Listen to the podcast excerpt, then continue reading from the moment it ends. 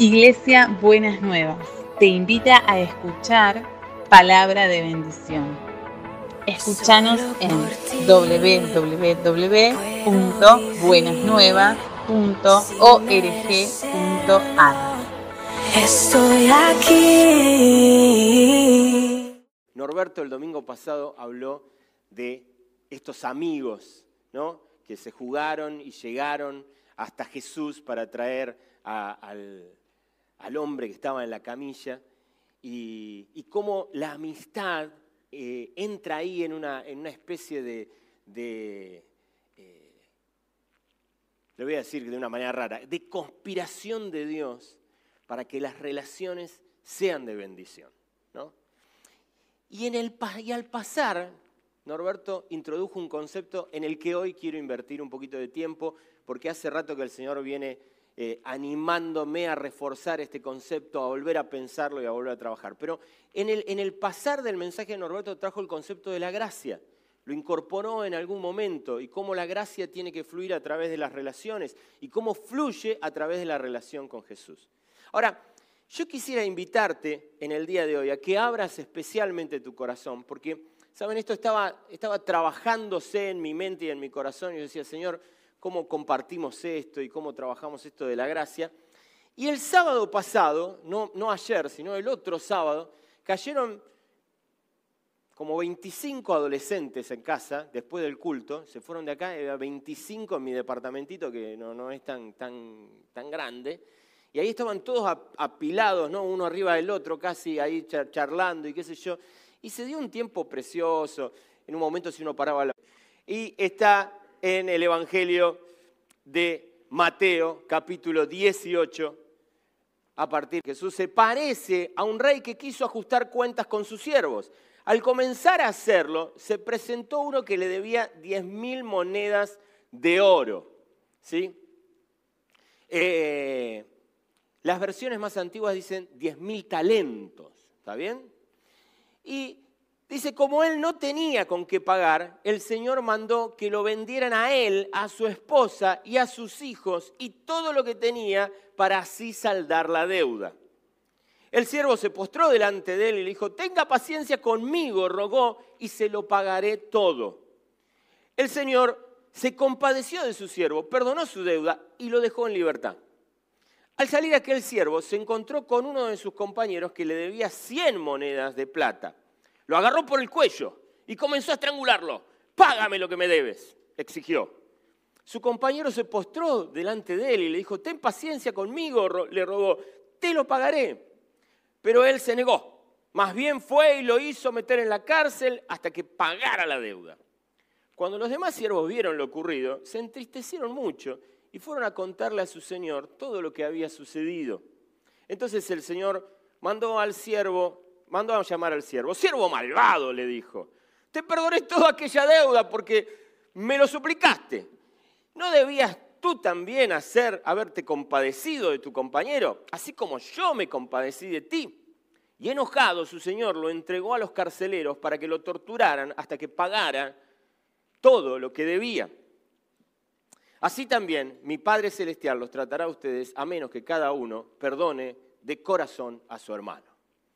Termina ahí el remate del, pasaje, es como, como bravo, ¿no es cierto? Este pasaje para mí es un pasaje más que interesante porque creo que nos revela muchas cosas del corazón humano, pero también nos revela muchas cosas del corazón de Dios. Y yo hoy quisiera que las pensáramos por un momento. Primero, pensemos en un poco del corazón humano al mirar a Pedro que se acerca al Señor Jesús y dice, ¿cuántas veces tengo que perdonar? ¿Hasta siete veces? La pregunta de Pedro a mí me hace pensar en esa pregunta que mucha gente le hace a su contador. ¿Cómo puedo pagar menos impuestos? ¿No? ¿Cómo, cu- ¿Cuál es la clave para que no tengamos que dar tanto? ¿No? Eh, es una pregunta, yo me animaría a decir, es una pregunta casi de pichuleo, ¿no? De regateo. Eh, a ver, te digo siete, por ahí me decís diez y hago negocio, ¿me entendés? O sea, ¿cuántas veces tengo que perdonar? ¿no? Y uno trabaja en esa idea. Y la verdad es que es la pregunta del mezquino, la pregunta del tipo que quiere quedarse con algo en el bolsillo. Tengo tanto, pero no te voy a dar tanto. Entonces, ¿cuánto voy a perdonar? Y sí, hay algunas personas que por ahí 15 veces la perdonaría, pero hagamos un arreglo siete veces. Eh, date por satisfecho. ¿Cuánto más querés perdonar? ¿No? Es, es como esa idea. Y en esa idea es muy interesante porque la idea de, preguntar de esta manera es cuánto menos puedo pagar, cuánto menos, ¿dónde está la exigencia, la menor exigencia? ¿Cómo hago para trabajar en mi vida de manera tal de que no me salga tan caro? ¿no? Que no me sea tan costoso.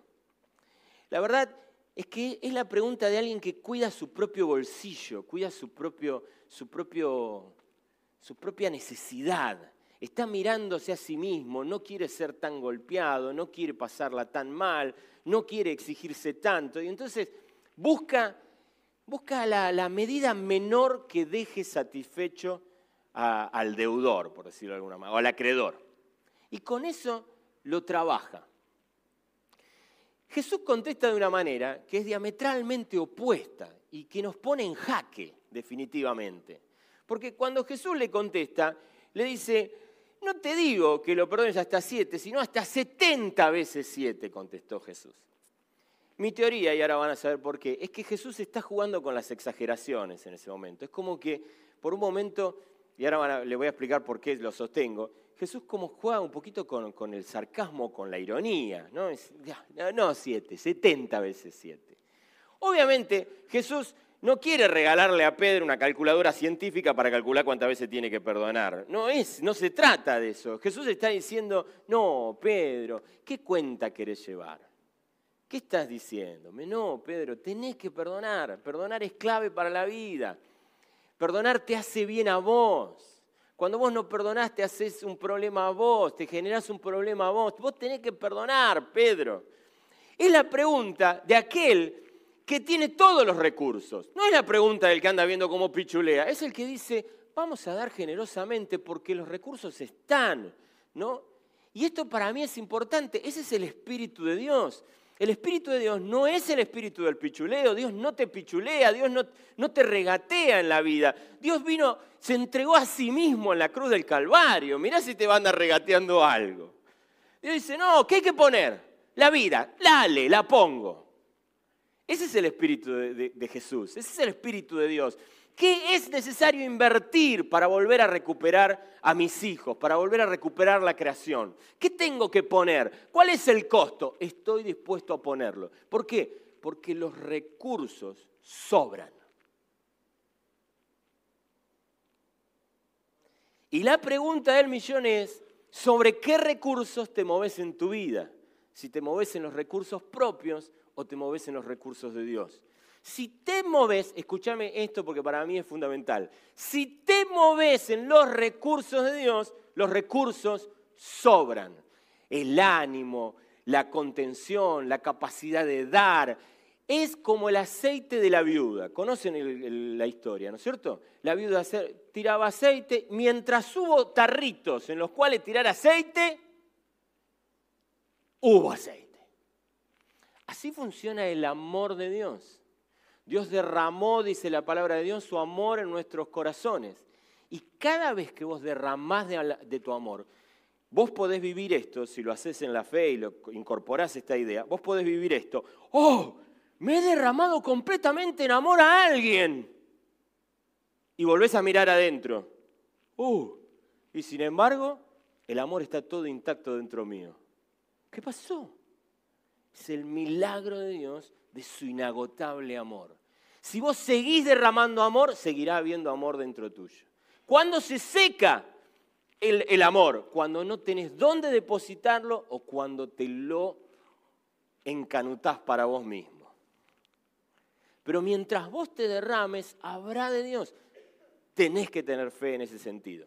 Ahora bien, esto para mí es maravilloso de verlo. Es una respuesta celestial, es la respuesta del Dios de todos los recursos. Es la respuesta de quien sabe que el mejor negocio en la vida es el negocio del amor.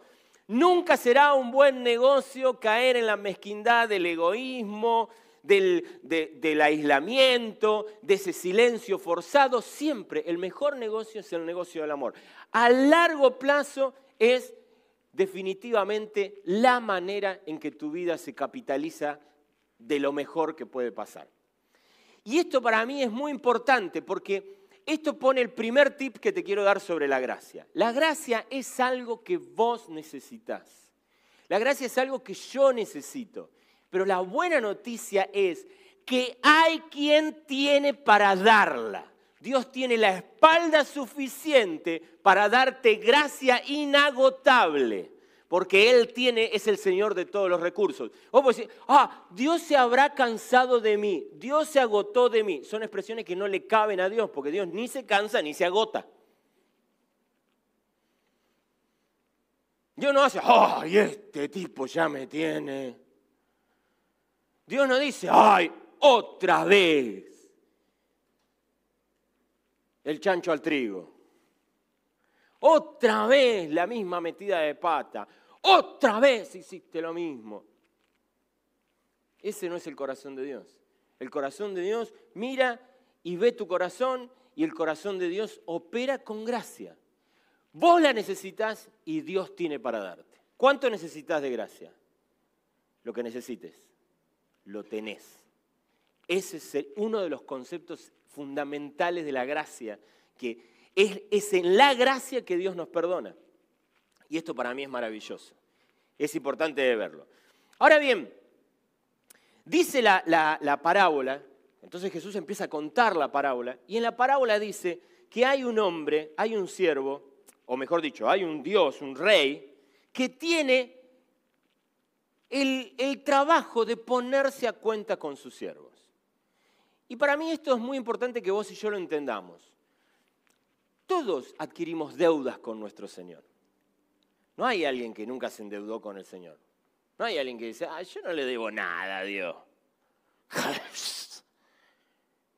Hay gente que se pone como en determinada situación donde parece ser que Dios es deudor de ella, ¿no? dice, yo sabés lo que le he dado a Dios, lo que le he entregado mi vida, la vida por la gente que he dado, el sacrificio que me ha tomado toda esta gente lo que le doy a mi familia. Entonces, a ver, Dios, ¿cuándo te acordás de mí? Porque, viste, con todo lo que he invertido, algo tendría que venir de nuevo, ¿no es cierto? Pero la palabra de Dios lo que te enseña es que somos nosotros los que entramos en deuda con Dios, infinita cantidad de veces. Y esa es una realidad. Y esa es una realidad que muestra por qué vos y yo necesitamos la gracia porque por cuanto todos pecaron estamos destituidos de la gloria de Dios. Y hemos contraído muchas veces en situaciones con nuestras actitudes, con nuestros gestos, con nuestros pensamientos, con nuestras dejares de hacer, con nuestras omisiones, hemos contraído deudas. Y la Biblia te enseña que no hay mejor práctica que ir a los pies del Maestro, del Señor, a poner las cuentas claras. No hay nada mejor que eso. El Señor lo promueve. El Señor dice, bueno, vengan mis siervos, vamos a poner las cuentas al día. Vamos a ver en qué estamos, a ver qué me debe cada uno. Es una buena pregunta. Es una pregunta para que vos te hagas. No es porque hay veces que entramos, nos vamos del otro lado, no, no, no, hagamos, no, traigamos conceptos culpóginos. ¿eh?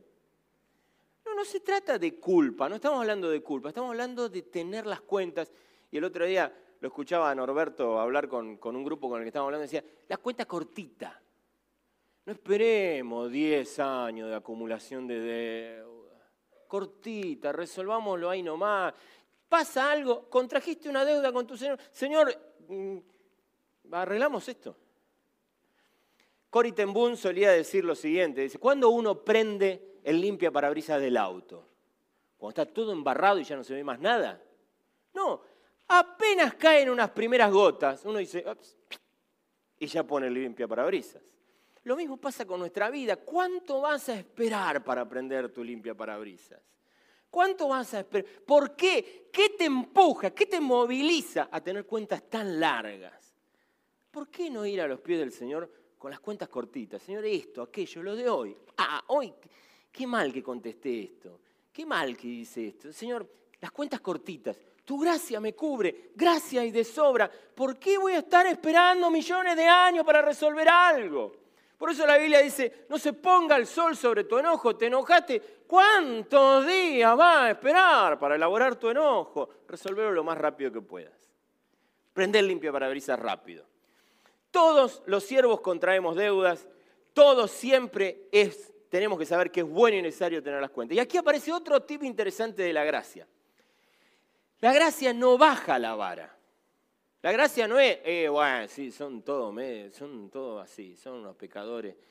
Bueno, bajemos todo. Está bien todo, está, está bien, dale, dale para adelante, total está todo bien. La gracia no hace eso, la gracia no es un permiso para que vos sientas que definitivamente cualquier cosa que hagas, total. Y tú, bueno, ¿qué querés? Yo soy así también. Y el Señor me perdona. ¿No? Y es cierto, todo es cierto, que vos sos así y que el Señor te perdona. Son dos verdades, sí, tenés razón. Pero no se trata de una cuestión de minimizar lo que significa el amor de Dios, de, de desmerecer lo que significa el perdón de Dios. Hay una mecánica preciosa en Dios que dice, mira, el pecado definitivamente corrompe, el pecado contamina. ¿Qué es lo mejor que puedes hacer? Donde pescaste la primera contaminación, tráelo a mis pies. Tengamos las cuentas claras, pongamos las cuentas en orden, trabajemos esto. La, la, gracia no dice, no, Dios ahora espera de vos mucho menos, conformate con lo que sos que está bien. ¿qué más se te va a poder pedir? No, la gracia definitivamente dice, la vara está en el mismo lugar, pero Dios renueva cada mañana sus misericordias para que vos sigas tratando de llegar a esa vara con la tranquilidad de que si no llegás, porque correr obsesivamente detrás de la vara, lo más probable que haga es que te mate de la frustración. La gracia te previene de morir frustrado. Porque Dios dice, yo te amo igual, intentémoslo mañana otra vez. Alguien contó la historia de un loco en un pueblo que todos lo conocían como el loco que le tiraba piedras a la luna. Y todos se morían de la risa del loco. Decían, ah, mira el loco este le tira piedra a la luna, no sabe que no va a llegar nunca a la luna. Ah, qué tarado. Ah, qué loco pretencioso pensar que con una piedra va a llegar a la luna. Y todos se reían del loco. Hasta que alguien un día se le ocurrió, hasta que a alguien un día se le ocurrió hacer un certamen de lanzamiento de piedras y ver quién era el que llegaba más lejos con su piedra. ¿A que no saben quién ganó? El loco. A mí me falta un montón para llegarle a la, a la luna, pero todos los días le apuntamos. ¿Llego a la luna? No. Lo confieso. No le llego a la luna. Pero Tiremos piedra juntos a ver qué pasa. Y veamos. Ese es el desafío. Ese es el desafío. Sócrates decía que la sabiduría era inalcanzable, pero siempre buscable. El mensaje del Evangelio es similar en ese sentido. La santidad de Dios es inalcanzable, la verdad de Dios es inalcanzable, la sabiduría de Dios es inalcanzable, pero es siempre buscable. Llegar a la luna con tu piedra, imposible.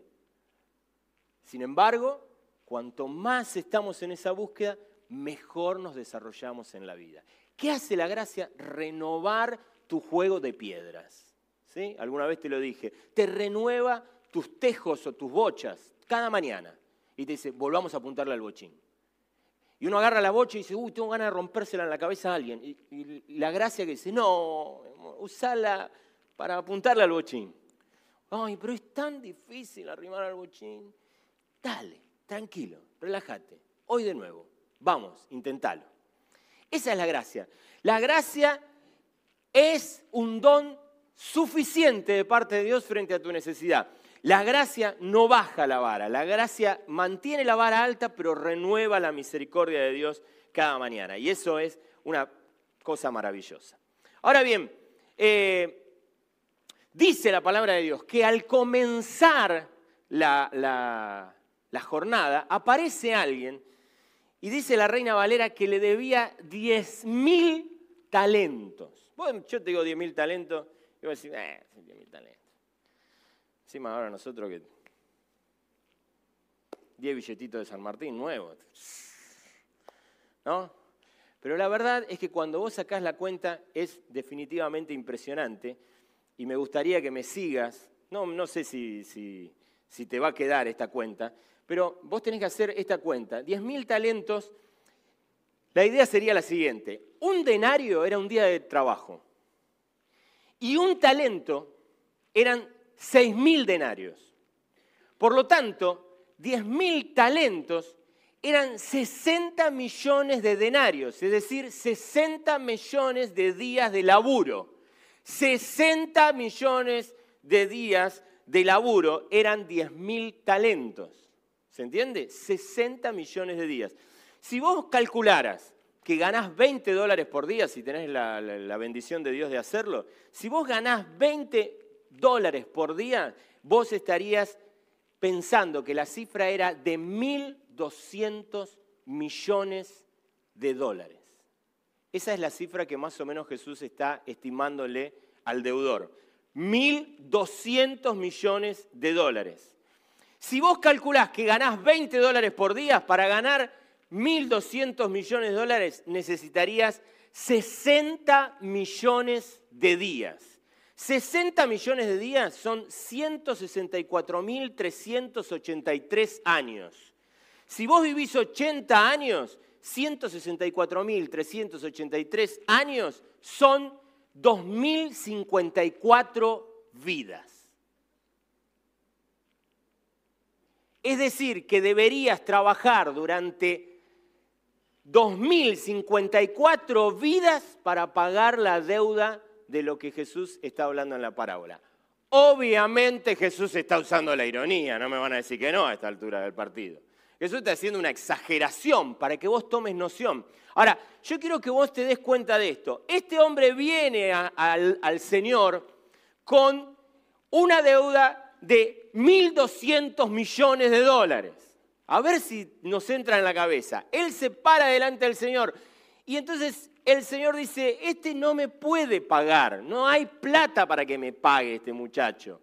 Y aquí hay algo que vos y yo tenemos que entender, las deudas que no se pueden pagar terminan siendo penalizadas, no hay vuelta. Por eso vos y yo éramos dignos de penalización. ¿Por qué? Porque no hay manera que pueda pagar lo que te ves. A ver si te entra. ¿Está bien? A ver si lo entendemos. No hay manera, no hay, no hay, no hay posibilidad alguna de pagar esa cifra. No hay manera. Tendrías que estar 2.054 vidas trabajando. Es, es imposible. Y me encanta porque el Señor Jesús utiliza la exageración para darte cuenta, para hacerte darte cuenta de dos cosas que para mí son increíbles. Primero es, estás endeudado hasta las patas. Estás mal endeudado y tenés que tomar conciencia de eso.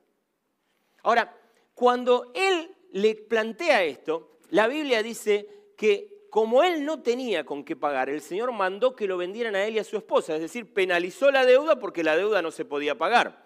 Pero el siervo se postró delante de él y le dijo, tenga paciencia, rogó, y se lo pagaré todo. ¿Qué le pasa a este muchacho? ¿Cómo puede prometer eso? Y saben, acá es donde yo me pregunto qué nos pasa a nosotros, porque a veces nosotros levantamos la misma promesa. No, no, yo ya te lo voy a pagar, ya te lo voy a resolver.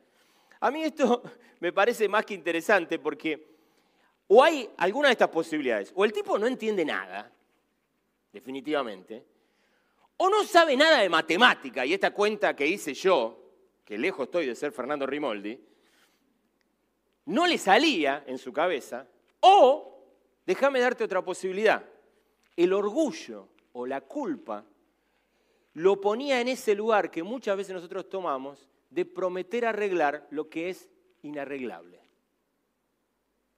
De nuestras fuerzas, en nuestras energías, tratar de resolver cosas que no podemos resolver, que no nos toca a nosotros resolver que solo el Señor que abunda en recursos puede resolverlo, porque yo no lo puedo resolver. Es solamente Él que tiene un perdón enorme el que me puede solucionar el problema. porque el problema no se soluciona con energía mía. El problema no se soluciona con obras, el apóstol Pablo lo va a decir fácil. No por obras para que nadie se gloríe, porque no da, no te da la medida, no hay manera en que vos puedas resolver, no hay manera que vos puedas quedar bien con Dios después de lo que vos hiciste, no hay manera, no hay una manera en que vos podés compensarlo. Y ahí aparece un elemento fundamental de la gracia. La gracia es un regalo inmerecido, lo solemos decir muchas veces, justamente porque no hay manera que yo pueda pagar eso. No hay ninguna manera. Y esto para mí es más que maravilloso. Ahora, lo que, lo que viene a continuación es la otra revelación de los, lo que yo llamo la revelación de los 1.200 millones de dólares.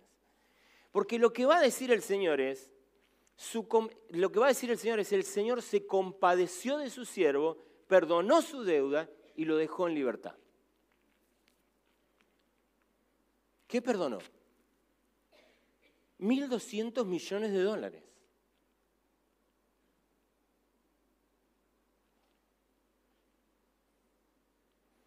¿Qué se te perdonó?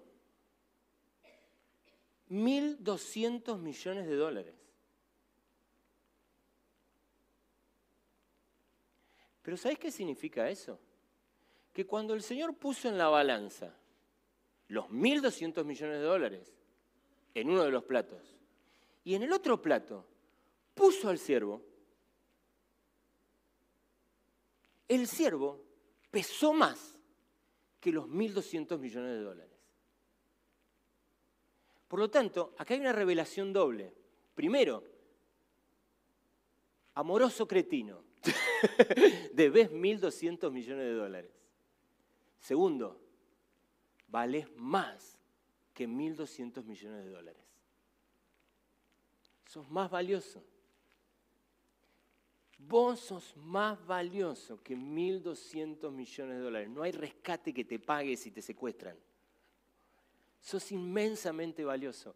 El, el, corazón de Dios, el amor de Dios por vos es tan grande que no importa la cuantiosa deuda, no importa que lleven, que necesiten 2.054 vidas para pagar lo que vos debés.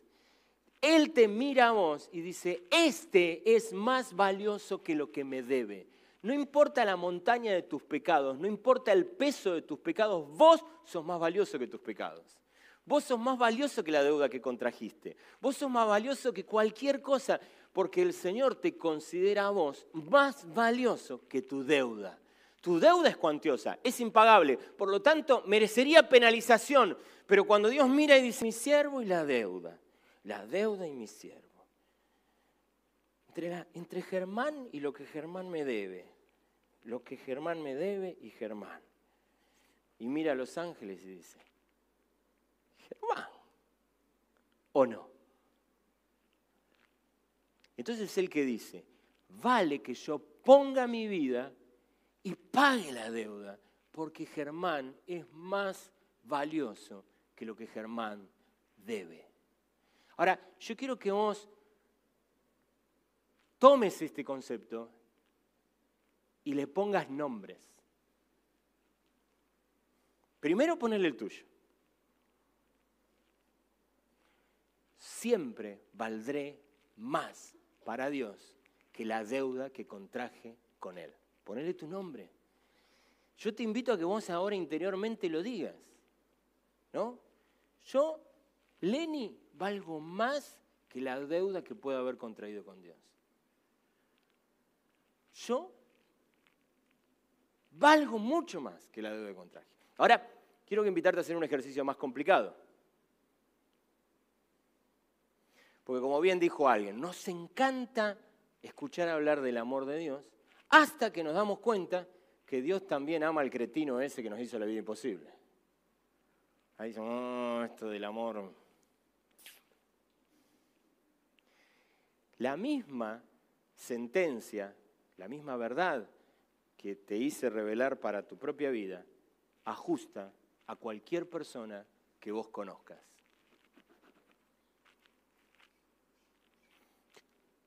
El peor villano de la tierra vale más que la deuda que contrajo. La persona más inmoral vale más que la deuda que contrajo. Y aquí aparece otro tip más sobre la gracia que quiero compartirte en esta mañana. Un tip que puede parecerte raro, pero quiero que me entiendas con el corazón que lo digo. Si yo miro mis obras, miro lo que hago, miro lo que dejo de hacer, no me merezco la gracia de Dios. Vale la definición, el regalo inmerecido de Dios. Pero si yo miro quién soy para Dios, si yo miro que soy creación admirable y que soy su hijo, yo me merezco la gracia de Dios. No por mis obras, sino por las de Él. Porque Él me concibió, Él me hizo su creación, Él me creó, Él me puso en este mundo. Es el sello de manufactura divina que hay en mí lo que me hace más valioso que la deuda que yo contraje. Y entonces la gracia, y la, gracia de Dios actúa y la justicia de Dios actúa de una manera distinta a la que nosotros sabemos que puede actuar, la justicia humana. Esto para mí es más que importante entenderlo y yo quisiera ayudarte a entenderlo porque como comunidad queremos abrazar eso. Cuando alguien cae en nuestra comunidad, ¿qué vamos a hacer? Lo miramos y decimos, sí, cayó. Uf, ah, se le pusieron en rojo los números. ¿Y qué decimos? Bueno, no debe nada. No, hacemos la cuentita. Sí, podemos hacer la cuentita. Y digo, ¿cuánto es? Mil dólares. Un millón de dólares. ¡Ay, pero el Señor, que es un exagerado, cuando hizo la parábola, habló de 1.200 millones de dólares. ¿Qué vamos a hacer con este? ¿Lo vamos a condenar? Esta es una comunidad, tengo, vieron que yo tengo esas profecías negativas, ¿no es cierto? Esta es una comunidad que a lo largo de su historia ha visto mucha gente caer. Y a lo largo de la historia que viene, seguirá viendo. Porque todo siervo contrae deudas con su Señor. Pero todo siervo debe llevar cuentas cortitas con su Señor. No nos preocupa que la gente contraiga deudas porque es un hecho irrefutable de la vida. Lo que nos preocupa es que lleven cuentas cortitas. Entonces queremos ser una comunidad que te invita a la cuenta cortita. Dale, lo hablamos, lo charlamos. El que esté sin pecado que tire la, última, la primera piedra. A ver, relajémonos, pero hagamos la cuenta cortita. Por nosotros, por empezar por vos, porque te hace bien a vos. Ahora, fíjense qué interesante esto, y yo quiero invitarte a que lo pienses en este sentido. La Biblia dice que el Señor se compadeció de su siervo, perdonó la deuda y lo dejó en libertad. ¿No? A ver, y aquí aparece una verdad que es muy importante para que vos y yo trabajemos. El hecho de que Dios te perdone, lo voy a decir de esta manera. Hoy la palabra cretino me, me sale fácil, no sé por qué. Me habré visto al espejo esta mañana. El hecho de que Dios te perdone no resuelve tu nivel de cretinidad. Porque a este le perdonaron 1.200 millones de dólares.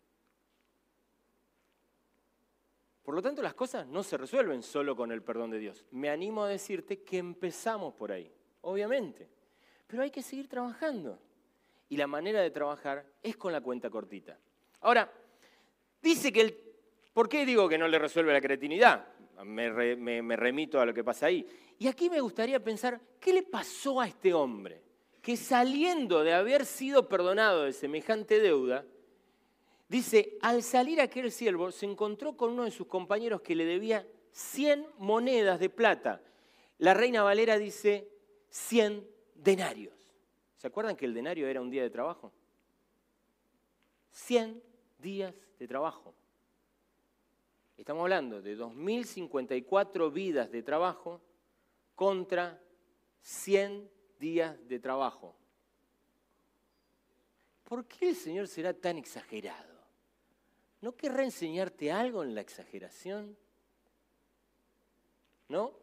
Y dice la Biblia, su compañero se postró, este le dijo, lo agarró por el cuello y comenzó a estrangularlo, págame lo que me debes. Devolveme lo que me debes, paga lo que debes. Y dice la Biblia que su compañero se postró delante de él y le dijo, ten paciencia conmigo y te lo pagaré.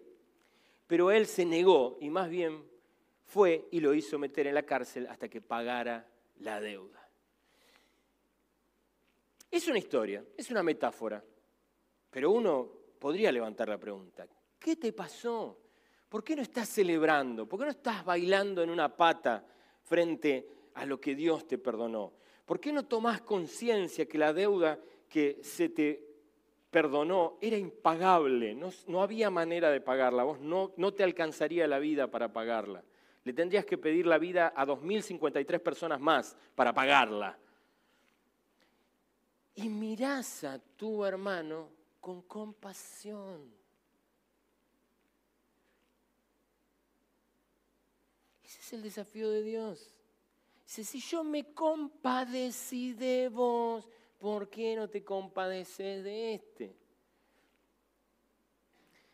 Una de las cosas que creo que nos pasan es que solemos minimizar nuestras deudas. Sí, yo, yo debo, pero a este desgraciado, este sí que debe, al lado mío. Pero no funciona así. No es lo que Dios nos enseña a lo largo de todas las escrituras, no nos enseña. Déjame decirte algo clave del de los 100 denarios, desde el del, muchacho que debía nada más que 100 denarios, que me parece importante para que vos veas. La Biblia dice, si confesamos nuestros pecados, Dios es fiel y justo para perdonar nuestros pecados y limpiarnos de toda maldad. ¿Te das cuenta que el, el plan de pago de Dios es maravilloso, ¿me entendés? Metete ahí. Y fíjate qué interesante, la Biblia lo que te enseña es que la clave está en confesar. ¿Qué es confesar? Es poner las, cuentas sobre la mesa. Es decir, esta factura está impaga. Esta, ah, esta la pagué el otro día. Y esta, no, esta no. Y esta, ah, esta tiene como un año y medio. ¿Ah? Esta. Eso es confesión. Acá están. Esto es lo mío. Acá, ¿Para qué te voy a vender otra cosa? Esto es lo que debo. ¿Y qué, qué tenés para pagar? Eh, nada. ¿Y qué hacemos ahora? Eso es confesión. Ahora la Biblia dice qué pasa cuando vos haces eso. Si confesás tu pecado, Dios es, ¿qué dice? Fiel y justo. Si yo hubiese escrito, si no hubiese sido Juan y lo hubiese escrito yo, sin inspiración del Espíritu Santo, hubiese puesto bueno y buenísimo. ¿No? Por ahí, como trabajo entre jóvenes, bueno y copado. y te perdonará todos tus pecados y te limpiará de toda maldad. Juan elige dos palabras raras, che. Fiel y justo. Cuando Dios te perdona en el acto de tu confesión, hace un acto de justicia. Mi hermano cae, confiesa, Dios es justo, no buenudo. Justo y fiel a su palabra. Por eso perdona. Porque es fiel a sí mismo, es fiel a su palabra y entonces perdona. La pregunta del millón es, ¿qué clase de justicia es esta que no le da a la gente lo que se merece? Menos mal, porque si yo tuviera que recibir lo que me merezco, estaría literalmente en el horno. La justicia de Dios no opera en función de lo que vos te mereces. La justicia de Dios opera en función de lo que vos necesitas. Y Dios está atento a lo que vos necesitas. Se compadece de vos, perdona y dice, a ver, ¿qué necesitas? Si lo que necesitas es el perdón, ya lo tenés. Si me confesás, te voy a dar lo que necesitas. Perdón de tus pecados y limpieza de toda tu maldad. Acá está, ahí viene. Lo que necesitas, lo tenés porque así funciona la justicia de Dios. La justicia de Dios no mira a las personas y dice, este mira, no se merece nada. Chocolate por la noticia, dice Dios. Claro que no se merece nada. Si la deuda que tiene es impagable.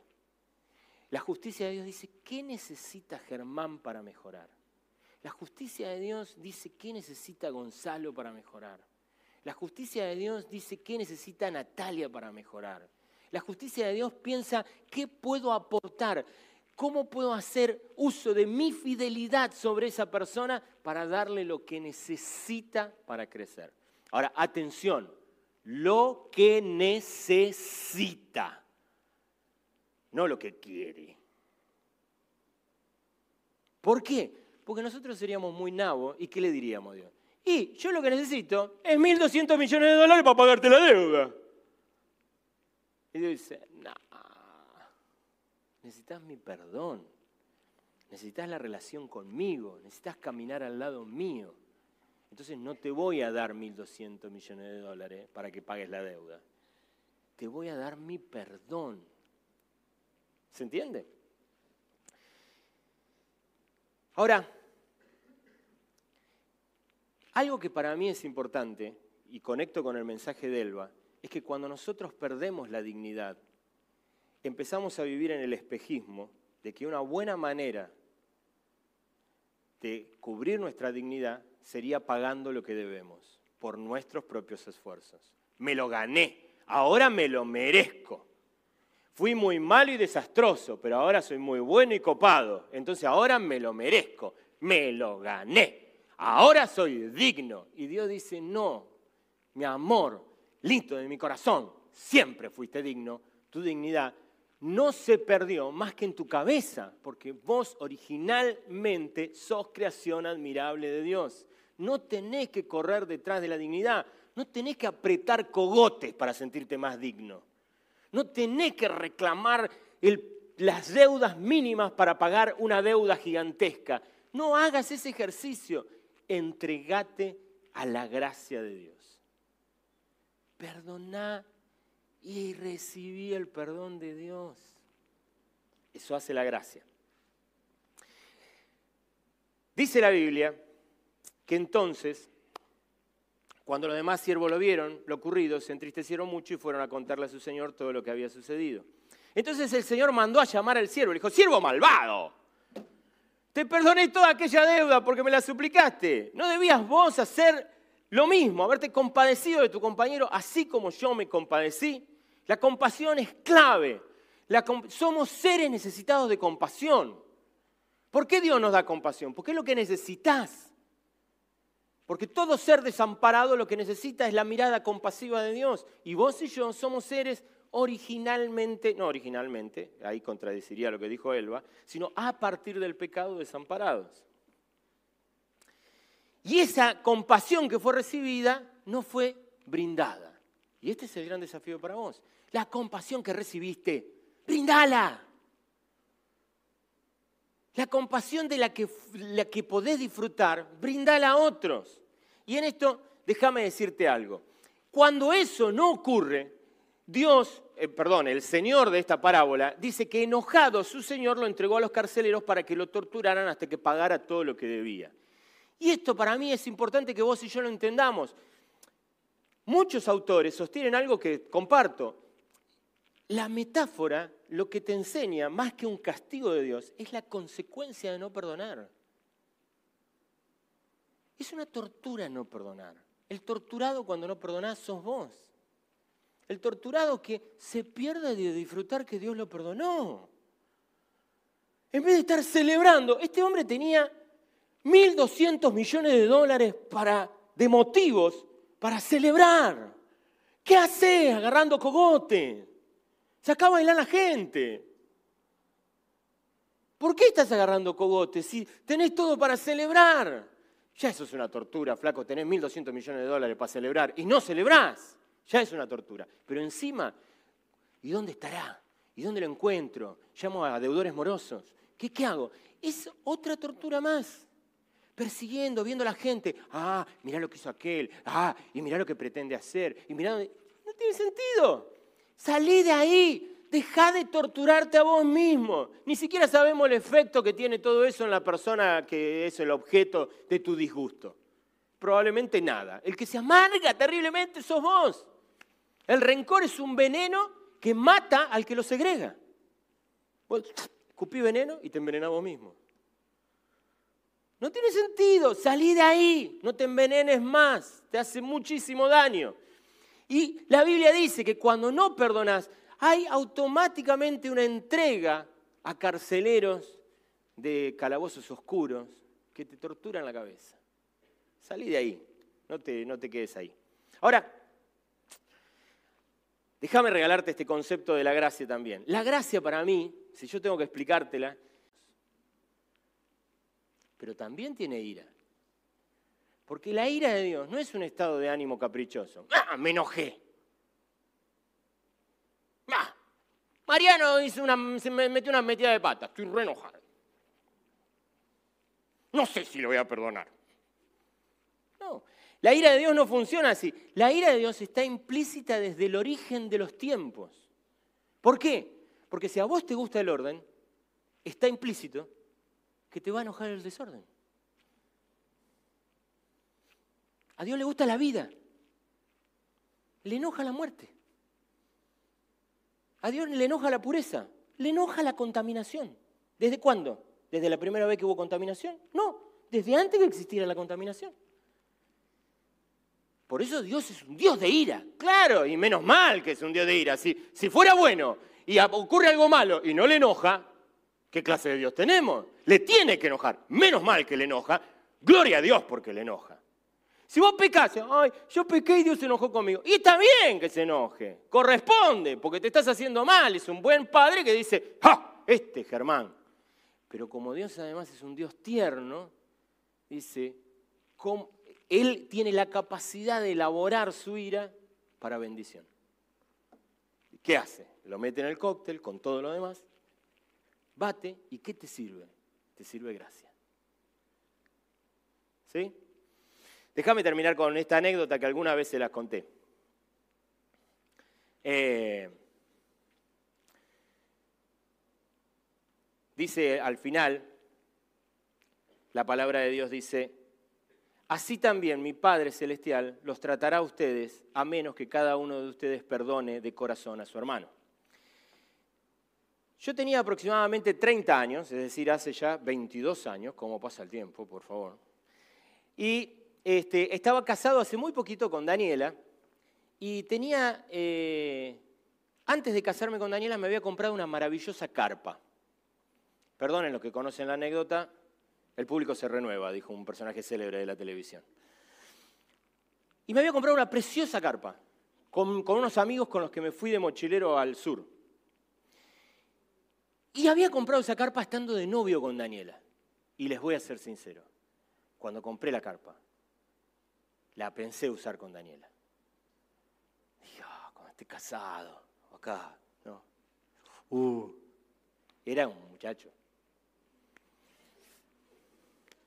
Entonces, tenía todo eso. Llegó, pasó el tiempo, tuvimos esa carpa, con, con los amigos nos fuimos al sur de mochileros. Resulta ser que un día uno de ellos me la pide prestada y se la presto.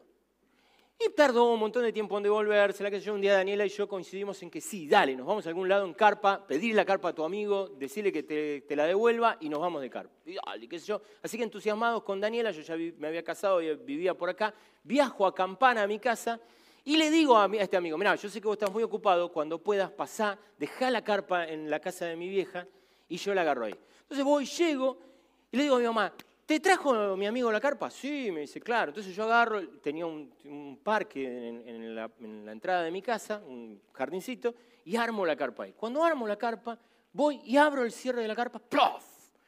Una bola de polvo.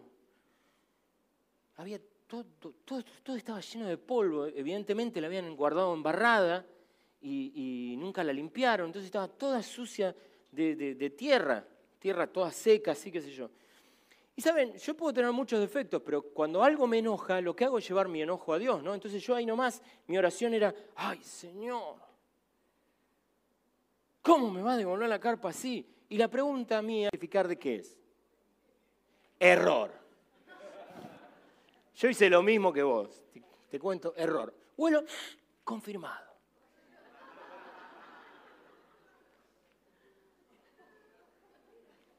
Así que observando la carpa con profunda sorpresa e indignación, vuelvo a levantar la pregunta al Señor. ¿Qué le hago? ¿No?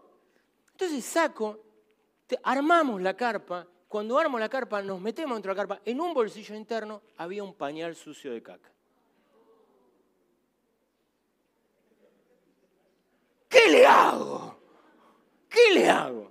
Así que estoy ahí diciéndole, Señor, ¿qué le hago? ¿Qué le hago? Y a mí no me gusta mucho decir Dios me dijo, pero creo que en ese momento aplicaba. Lo que yo percibí de parte de Dios es, Ger, yo te presté a vos una carpa hace 30 años. El día que naciste, te presté, una carpa, tu vida no te pertenece, es mía. Y yo te la presté para que vos la administres. Ger, te pregunto, en estos 30 años, ¿cuántos pañales sucios de caca hemos sacado de tu carpa?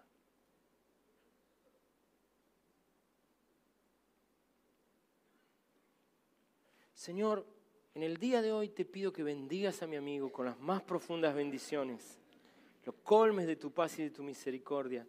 Él cuenta con todo mi perdón, Señor. No sea cosa que lo que a mí se me ocurría hacer, ¿no? El Señor me lo hiciera a mí, ¿no? Este es el último principio que quiero regalarte en esta mañana sobre la gracia. Y es que nunca conocerás la gracia en su mejor nivel si no la brindas. Quiero invitarte a que descubras la gracia de Dios en tu vida, brindándola.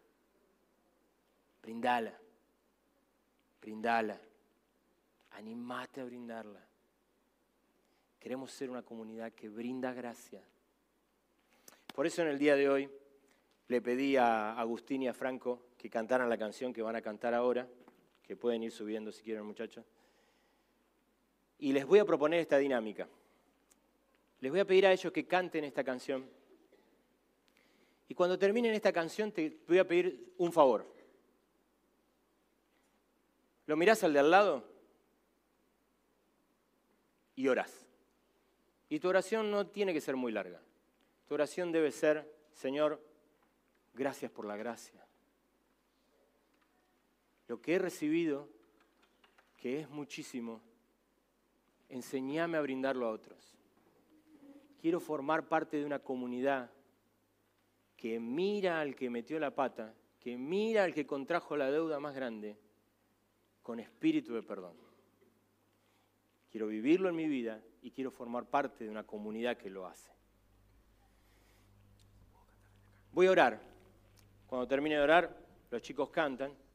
Cuando los chicos terminan de cantar, hoy hablábamos con, ellos y les decía, chicos, les pido que canten esta canción porque creo que tienen algo para decirle a la iglesia. No es porque cantan lindo y son facheros porque creo que tienen algo para decirle al Señor y a la iglesia. Y van a tener la letra en pantalla. ¿No es cierto, Isma? Sí, perfecto. Entonces te pido, voy a orar, ellos van a, cantar y entonces luego Fabio y Norberto cierran el culto. ¿Está bien? ¿Sí? Amado Dios, te damos gracias por la gracia.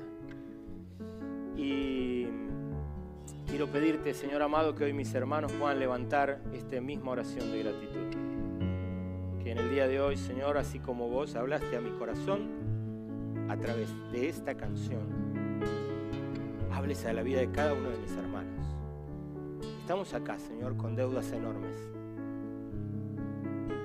que necesitan, para ser pagadas, la única forma es tu perdón. Ninguno de nosotros tiene una deuda tan chica que pueda pagar por sus propios medios. Te damos gracias, Señor, porque, como bien lo dice la letra de esta canción y como lo dice tu palabra, nos miraste y nos consideraste más valioso que cualquier cosa que pudiéramos deber. Por eso hoy queremos levantar palabras de gratitud.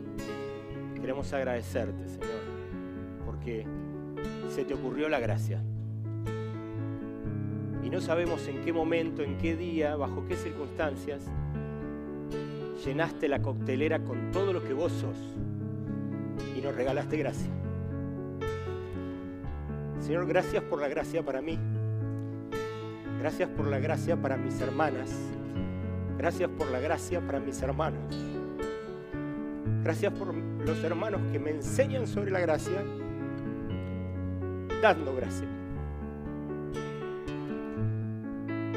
Que seamos una comunidad de fe realmente comprometidos con tu corazón. Y si nos comprometemos con tu corazón, definitivamente nos comprometemos con tu gracia.